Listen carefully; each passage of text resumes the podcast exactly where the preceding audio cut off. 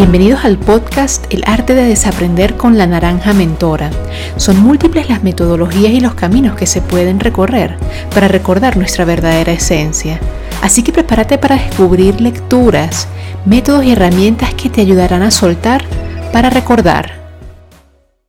Bueno, el día de hoy me acompaña un ser de luz, una bendición que llegó a mi camino. Ella es periodista, coach de vida, madre de Lucía y Lucas, compañera de vida de Borja Vilaseca, la primera coach que tuve en mi vida. Aquí tengo presente a Irene Orce. Irene, bienvenida al arte de desaprender. Feliz de estar aquí contigo, Andreina. Mira, de verdad que eh, para mí es más bien un, honor que, que, te sumes a este podcast. Ya sabes que, bueno, yo siempre te lo he dicho, gracias a ti yo pude pues descubrir mi vocación en mi vida profesional. En el episodio anterior yo le comentaba a los oyentes que yo andaba un poco perdida después de enterarme, de darme cuenta que la carrera que había elegido pues no era lo que me apasionaba. Y en nuestra primer, nuestro primer encuentro fue muy bonito porque fue gracias a ti que yo empecé a aprender acerca de los conceptos de los cambios de paradigmas que estamos viviendo en ese momento, ¿no? Estamos hablando del 2016, si no me equivoco. Eh, pero yo quería preguntarte, ¿qué cambios de paradigmas estamos afrontando en estos momentos a la luz de esta pandemia y todo lo que está ocurriendo? ¿Qué, qué se viene ahora, Irene?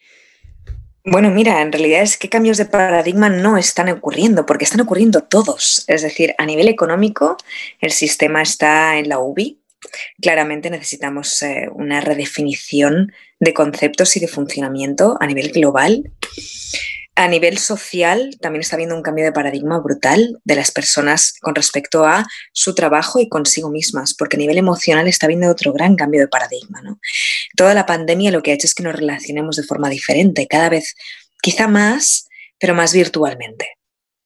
Y eso hace que inevitablemente se pierdan cosas en esa comunicación que si no atendemos nos puede llevar ¿no? a sentirnos pues quizá con ciertas carencias y es algo que tenemos que aprender a resolver. En última instancia, el cambio de paradigma mayor que estamos viviendo consiste en el cambio de paradigma en la relación que tenemos con nosotros mismos. Irene, yo creo que eso, es fundamental, ¿no? Porque esto nos ha llevado a, recogernos eh, pues al interior, ¿no? En nuestros hogares y, y, al interior con uno mismo. ¿Qué les puedes decir a esas personas que de pronto están pasando por cierta confusión a raíz de todo esto? Que por favor no miren hacia otro lado, que no metan las cosas debajo de la alfombra, que se atrevan a cuestionarse.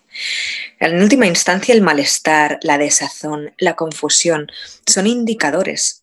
Son indicadores que nos avisan, nos informan, funcionan de alerta en nuestro cuerpo para avisarnos de que algo no está yendo lo suficientemente bien o no es la dirección adecuada, ¿no? Entonces, en vez de ignorarlos, prestarles más atención. Esa sería la sugerencia que les haría desde aquí. Maravillosa sugerencia, Irene. Y te pregunto, ¿puede de pronto ser una, una vía el, el, buscar orientación en una persona externa, de pronto como un coach de vida, si de pronto a raíz de, de esta pandemia descubres que, que, el camino que habías tomado, ya sea a nivel personal o profesional, no era el indicado? Eh, ¿qué, qué, qué, ventajas pues tendría tener a un acompañamiento pues en, en estos momentos que, que estamos afrontando la humanidad? Pues bueno, precisamente en este espacio de confusión, tener un espejito, una especie de pepito grillo, ¿no? De la conciencia que trata de iluminar un poquito en esa, en esa niebla que nos envuelve, creo que se lo puede sumar. En última instancia, un coach no te da respuestas, pero te acompaña a buscar tus propias respuestas. Y por tanto, tener ese efecto espejo y reconocerte en lo que te dicen o lo que no te dicen eh, desde fuera, creo que puede ser muy válido y muy valioso para conseguir redefinir un camino que para todos va a tener que transformarse y cambiar en esta nueva era que se avecina. Una nueva era muy emocionante, ¿no? Pero bueno, hablaremos de eso más al final porque yo sé que tú tienes unos proyectos muy interesantes con los cuales podemos compartir a este público oyente, ¿no? Irene, me gustaría ir un poco hacia atrás. Eh, recuerdo cuando nos conocimos, yo, yo te hice una pregunta. Y yo creo que mi pregunta fue desde el ego, porque ese primer encuentro fue como muy de entrevista a ver si tú ibas a ser mi coach o no. Pero yo te preguntaba eh, cómo, cómo había sido, digamos, ese eh, inicio al despertar, ¿no? Porque habías renunciado a tu empleo. De pronto, ¿podrías compartirnos eh, tu, pues, tu propia experiencia de cuando eras empleada y cómo tú viviste una crisis personal, ¿no? No asociada a esta crisis de, de la pandemia que vivimos actualmente. Sí, la crisis me vino un poquito más jovencita, como a mucha, mucha gente en realidad, cuando al entrar en el mercado laboral, mm, al principio estás aprendiendo, ¿no? Y ves cómo empieza a funcionar una empresa y cómo funciona pues la jerarquía, los compañeros y sobre todo el reto del aprendizaje. ¿Qué pasa? Muchas veces, al llegado a un límite de tiempo, dejas de aprender y empiezas a entrar en una rutina, en un trabajo mecánico, en tensiones quizá con la gente de tu entorno, pero deja de alimentar esa luz interior de querer seguir aprendiendo cosas nuevas, nutrirte y nutrir. Y eso para mí fue sin duda lo que me hizo dejar un trabajo que se había convertido en un trabajo que no tenía reto para mí. Mm. Eso sí, asumiendo el riesgo absoluto, que significa eh, meramente el saltar sin paracaídas y decir, oye, me voy de aquí sin tener otro trabajo, me voy de aquí porque quiero aprender a ser más creativa, porque quiero aportar valor sintiéndome útil y he descubierto que tengo vocación de servicio. Ahora tengo que ver el cómo, cómo canalizar esa necesidad interior de poder intentar sumar, aportar, ayudar a los demás. ¿Y cómo encontraste ese cómo? De pronto, ¿qué pasos tomaste para encontrar, digamos, ese cómo o esa vía para poder aportar a los demás? Bueno, creo que cada uno si observa su recorrido, ¿no? Desde la infancia y que quería uno ser de mayor hasta la adolescencia, podemos encontrar ciertas cualidades, características o talentos que aunque generalmente cuando los tenemos no los ponemos en valor, ahí están, ¿no? En tu caso, pues por ejemplo, el amor por la lectura. Eso habla de un amor por el conocimiento, por la condición humana. Y la posibilidad de acompañar a personas a conocerse mejor. Porque a mí mi gran bofetón en la cara fue darme cuenta de que no sabía ni quién era, ni qué me movía, ni qué necesitaba a, nivel estructural, no en base a lo que yo creía que quería, era y necesitaba porque habían contado mis padres eh, la parte social o mi familia, ¿no? Sino realmente a través de mi propia experiencia. Oye, ¿me gusta el helado de chocolate? Vamos a probarlo. No lo vamos a dar por hecho, ¿no? Y como esto, pues todo. Entonces el autoconocimiento por tanto, el test contigo mismo, el poder cuestionarte y el indagar y buscar lo que a ti te funcione para luego poner ese aprendizaje y esa experiencia al servicio de los demás. Sí, ese, ese, ese recorrido de ensayo y de error este, es fundamental, ¿no? Porque o sea, si uno no vive la experiencia, si uno no se equivoca, porque, bueno, cuando uno inicia el camino de emprendimiento, pues hay muchos desaciertos, ¿no? Con, con toda esa energía que uno quiere comerse el mundo y demás. Pero te digo que algo que a mí, a mí me ha ayudado muchísimo es precisamente encontrarme personas como tú que precisamente son capaces de ver aquellos dones y talentos que de pronto yo misma no, lo, no, no me veo en mí o no me los creo, ¿no? Y, yo creo que eso es pues fundamental en el trabajo que tú brindas a través de tus servicios como, como coach, Irene. Bueno, gracias Andreina. Para mí ya sabes que ha sido un placer acompañarte y intento seguir acompañando al máximo de gente que puedo, pero acabas de decir la palabra clave, ¿no? Que es creer en uno mismo. Y a veces necesitas una imagen externa que te refleje lo que se ve desde fuera para empezar a evaluar o realmente valorar aquellas capacidades, skills, talentos que tú no pones en valor, pero que están ahí, que probablemente te han acompañado toda tu vida. Desde el saber escuchar, desde el amor por aprender, desde la capacidad de ayudar en cualquiera de sus formas. Hoy en día, si resuelves un problema, sea el que sea en la sociedad, tienes un futuro eh, profesional garantizado. Así es, yo, te digo algo, Irene, en una de nuestras sesiones me acuerdo que yo te hablaba del emprendimiento eh, que tenía, de la lectura, que teníamos un trueque de libros que estaba muy pues localizado en Medellín y tú me cuestionabas, tú me decías, bueno, ¿por qué Medellín? ¿Por qué no hacia afuera, internacional, no? Y, y, decirte que yo en ese momento, yo no entendía, no entendía de lo que me estabas hablando y decía, ¿cómo algo que yo hago aquí en mi ciudad puede de pronto expandirse y bueno, la respuesta me la diste tú, ¿no? A través de la ola de Internet, la ola de los cursos online. Y te digo lo que si yo no hubiera primero hubiera escuchado y no hubiera, creído capaz de hacer eso, ahorita pues la estaría pasando mal en la pandemia. De hecho, ahorita yo puedo vivir de lo que hago en Internet gracias a, eso que me compartiste. Bueno, también es cierto que eso requiere de mucho valor, es decir, el, apostar por, aunque no entiendas algo, investigas y pruebas y te das cuenta de que desde el sofá de tu casa puedes estar contribuyendo a ayudar al despertar de la conciencia mundial. Eso es brutal, es una maravilla y es una posibilidad que tenemos todos en nuestro interior, cada uno a su manera. Irene, mira, quiero hacerte una pregunta volviendo al tema de cuando, cuando renunciaste, ¿verdad? Tu empleo y te dedicaste al emprendimiento. ¿Qué tuviste que soltar? ¿Qué tuviste que desaprender para poder tomar esa decisión? Mira, en mi caso estaba en un diario bastante reconocido aquí en Barcelona y por tanto había un tema pues como de estatus, ¿no? Te daba un apellido, ¿no? Pues la vanguardia. Era como tener un primer marido mm, fantástico con un título nobiliario, ¿no? Que parece que abre puertas. Pero eso no tiene por qué llenarte el corazón, el alma ni el espíritu, ¿no?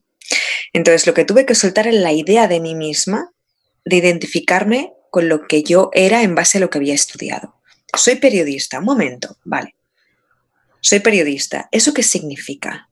¿De qué manera eso define mi día, mi tiempo, mis relaciones? Hmm, tal vez puedo ser algo más que periodista.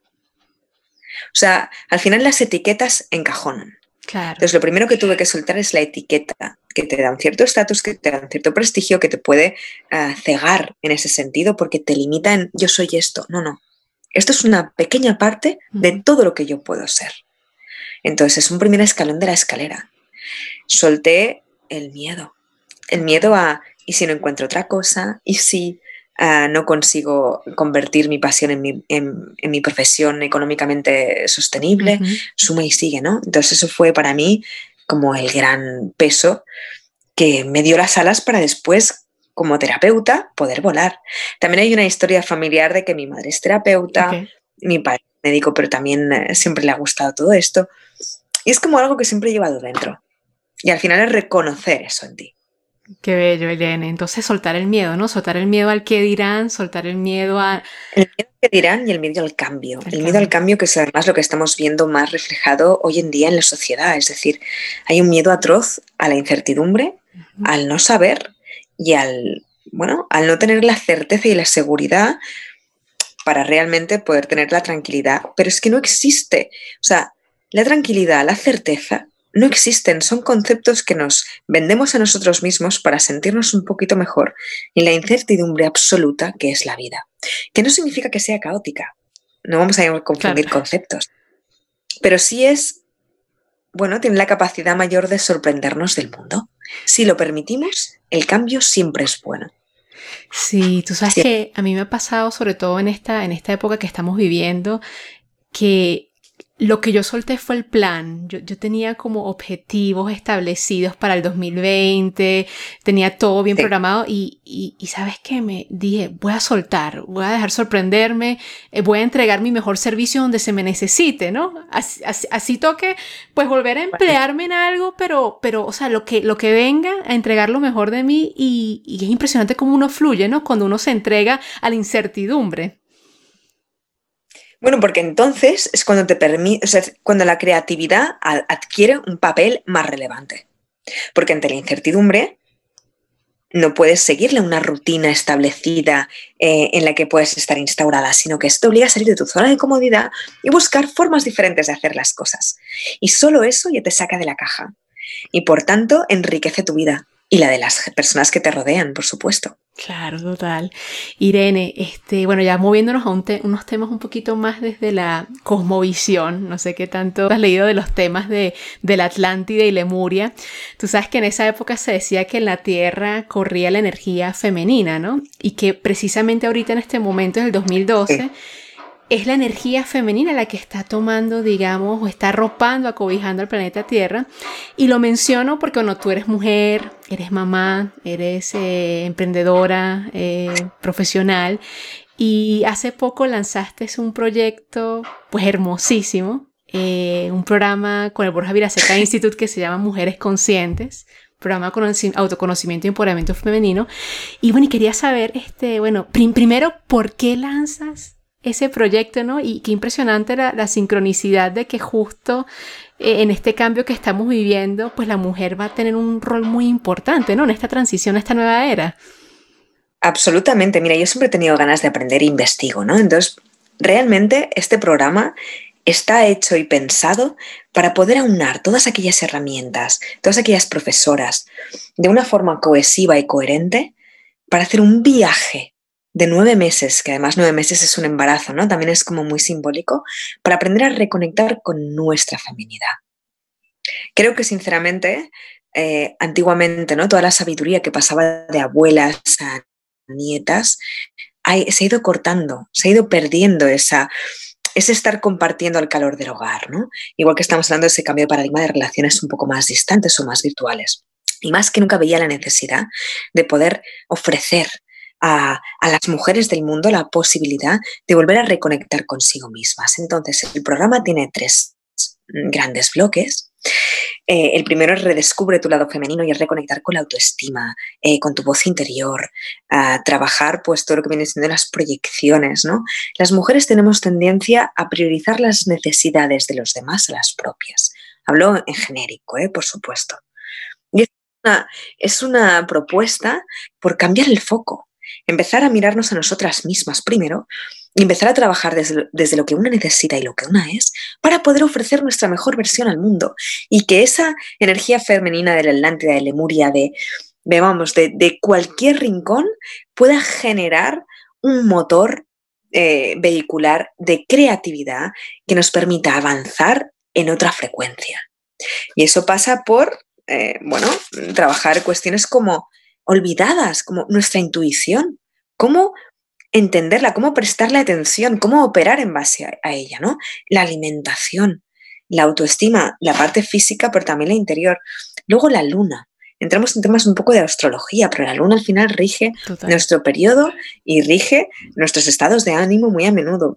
Trabajamos eh, como con eh, Miranda Gray, el tema de luna roja, pues con la dama roja, ¿no? Danzando con la sombra, todo aquello que nos negamos y nos ocultamos, un trabajo más corporal, más completo, menos racional, para poder conectar con nosotras mismas desde la esencia y poder brindar al mundo el empuje que necesita en estos momentos. Y luego, evidentemente, por eso la segunda parte tiene más que ver con eh, el despertar de la sensualidad y la sexualidad desde la libertad y no desde la coacción, y portando un poquito más de aprendizaje y autoobservación. ¿no? Y por último, tenemos el volver a ser la jefa de tu vida, que significa el conectar con tu emprendedora interior. Comparte tu poder. Tienes que ver el cómo y el de qué manera, ¿no? Pues de ofrecer las herramientas para poder hacerlo. Abrazando esa feminidad tan importante, tan relevante, ahora más que nunca. Entonces, bueno, así como un pequeño mini esquema, ese sería el recorrido. Y ojalá, ojalá ayude a muchas mujeres a volver a, reencontrarse consigo mismas. Irene, es muy emocionante ese programa que, lanzas. De hecho, los nombres de los títulos, los bloques, uno casi que quiere hacerlos todos ya, ¿no? Cuando inicia ese, ese programa virtual, creo que hay una versión virtual y va a haber una versión presencial, ¿cierto? La versión presencial, mira, no tengo las fechas justo aquí delante, pero el webinar, si no me equivoco, en un par de semanas comienza. Excelente. Eh, haremos, más, haremos más versiones, pero estamos muy ilusionados, la verdad. Excelente. Bueno, no cuenta conmigo eh, en, ese programa que me parece muy emocionante, sobre todo por el tema de la intuición, qué importante es volver a conectar con esa intuición y escuchar el corazón, ¿no? Porque hemos sido muy mentales, ¿no? Todos estos años, desde que crecimos, todo racional, todo racional, hasta las, hasta las meditaciones lo, solemos hacer desde la mente cuando deberíamos empezar a hacerlo desde aquí, ¿no? Desde el corazón. Y esto me parece una excelente oportunidad para las mujeres, pues que puedan volver a conectarse con, con su feminidad y con esa voz interior, ¿no? Con esa diosa que llevan por dentro. Es un trabajo de desaprender a nivel estructural lo que nos han explicado y volver a conectar con el cuerpo, que es un trabajo, como tú muy bien dices, que todas las mujeres que hemos sido muy mentales, entre las que me incluyo, pues es el gran reto, ¿no? Volver a construir puentes con el corazón y desde la corporalidad, porque las emociones se guardan en el cuerpo, poder soltar de verdad, para poder ser libres 100%. Fabuloso. Yo voy a dejar los datos del programa en la descripción del episodio, este, para todos aquellos que quieran participar y unirse a este, bueno, a este programa virtual de nueve meses. Me encanta que sean nueve meses, ¿no? Para tener un nuevo renacimiento como mujer. Irene, antes de, despedirnos, bueno, tú bien sabes, eh, yo soy una lectora empedernida y me encantaría que por favor pues nos dieras recomendación de, libros imprescindibles o libros que han cambiado tu vida, ¿no? ¿Qué puedes recomendar? La lista es demasiado larga como para poder escoger. Tres, tres, tres. Empecemos con algo muy básico de reconectar con la inocencia, ¿no? Y ahí creo que estarás conmigo que Harry Potter es uno de los, de los, bueno, de las grandes maravillas para volver a entender la amistad, la conexión con el otro, la integridad. El concepto de integridad, que lo tenemos bastante mermado ¿no? en, esta sociedad actualmente. Entonces, para mí, bueno, es uno de mis... Eh, nuestros amores, sí, nuestros amores es el poteriano. Pues Como libros así más complejos, evidentemente, yo es que siempre he sido más de literatura de ficción, o sea, lo que más me ha apasionado ha ido un poquito por ahí. Entonces, si nos vamos a Tolstoy, em, con Guerra y Paz yo gocé muchísimo.